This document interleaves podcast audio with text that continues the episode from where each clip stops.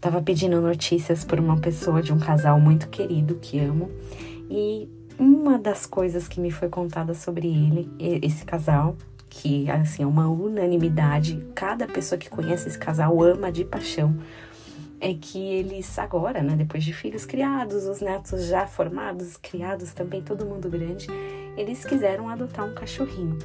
E esse cachorrinho faz devocional com eles. Então, todos os dias eles vão para uma salinha, fazem a oração, compartilham a palavra. O cachorro de manhãzinha acompanha tudo isso para depois sair para passear. Eu achei tão querida essa história, tão gostosa de ouvir, porque são pessoas que têm na vida o cuidado. Elas são ungidas para cuidar. E nesse caso específico, agora estão cuidando também de um cachorrinho, além de tantas coisas que cuidam. E que legal, né? Ele já aprendeu, os cachorros são muito inteligentes, aprendem a rotina da casa. E ele sabe que primeiro ele tem as obrigações dele para depois sair a passear. Isso me trouxe à memória essa situação de cuidado, do cuidado. Me trouxe à memória cuidado de Deus na nossa vida e o que Ele espera da nossa vida.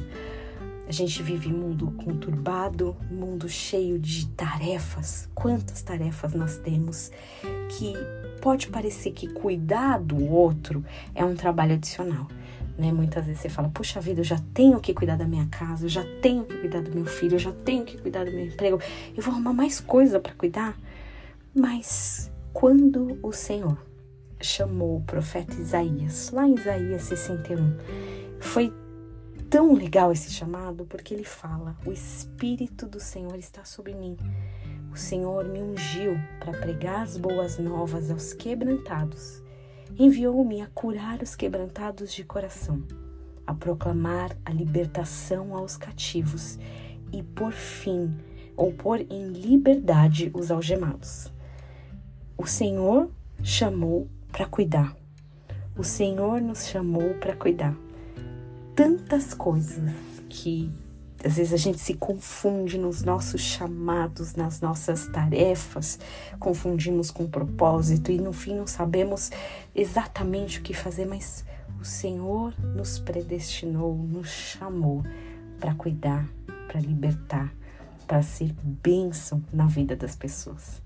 É claro que ao passar pela vida, ele vai dar muitas oportunidades para que a gente demonstre isso com a nossa família, com os nossos amigos, mas por aí, por onde andarmos, que ele possa nos dar essa oportunidade sempre de cuidar e mais ainda, que a gente possa estar tá atento, não estar tá cansado demais, estressado demais, cheio demais para olhar para as pessoas e sentir que elas precisam do cuidado de Deus.